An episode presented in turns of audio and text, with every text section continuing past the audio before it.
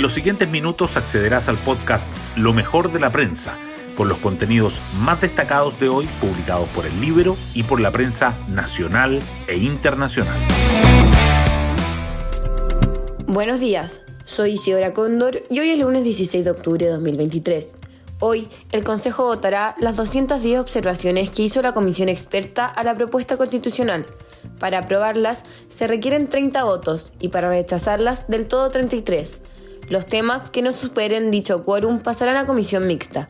Se prevé que a esa instancia llegarán asuntos como la exención de contribuciones o la expulsión más expedita de las personas que ingresen irregularmente al país. Con todo, el proceso aún luce cuesta arriba para la opción a favor. Según la última encuesta CADEM, 28% dice que aprobará la propuesta en diciembre, mientras que 53% se manifiesta por el en contra, sin cambios respecto a la medición anterior.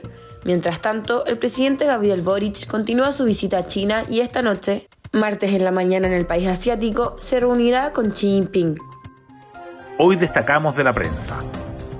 Consejo Constitucional votará este lunes más de 200 observaciones de la comisión experta.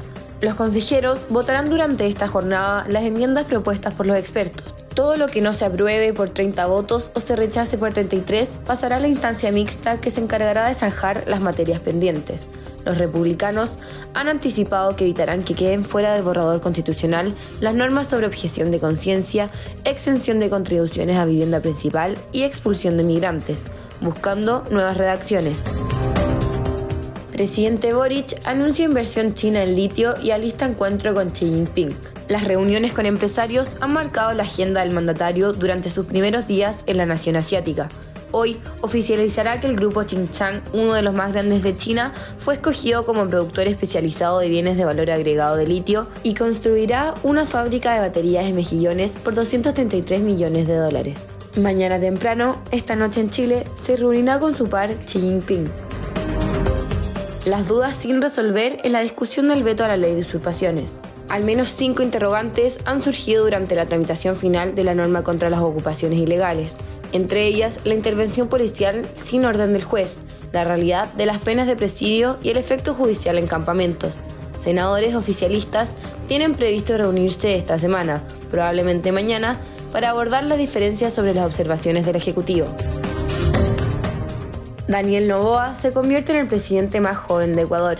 El empresario de 35 años, candidato de la Alianza Acción Democrática Nacional, ganó la segunda vuelta de la elección presidencial con 52,2% de los votos, frente al 47,7% de la correísta Luisa González, Movimiento Revolución Ciudadana. Asumirá a finales de noviembre y gobernará por un año y medio para completar el mandato de Guillermo Lazo.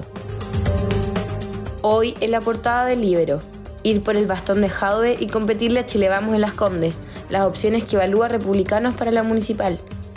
Con el proceso constitucional de fondo y los efectos políticos que podría tener el resultado del plebiscito, en Chile Vamos y republicanos ya han comenzado a delinear lo que será la compleja negociación para la elección municipal y regional del próximo año. De momento, las apuestas apuntan a pactos por omisión en algunas comunas y gobernaciones. Por precios, falta de uso e incertidumbre, casi 7 de cada 10 afiliados jóvenes de ISAPRES han pensado en irse a FONASA. La situación económica que vive el país y el difícil escenario que enfrentan las aseguradoras explican la tendencia entre menores de 40 años, según encuesta realizada por el Centro de Investigación de Empresas y Sociedad de la Universidad del Desarrollo.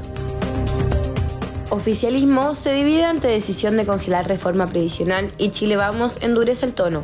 Los timoneles del PS y el PPD cuestionaron la determinación del gobierno de esperar al plebiscito de diciembre para continuar con la tramitación del proyecto.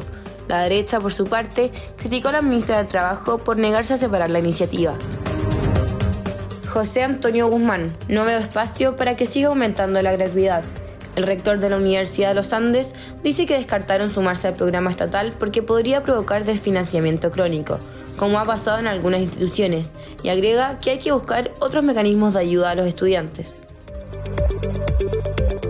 Y así llegamos al final de este podcast, donde presentamos lo mejor de la prensa. Me despido y espero que tengan un muy buen inicio de semana.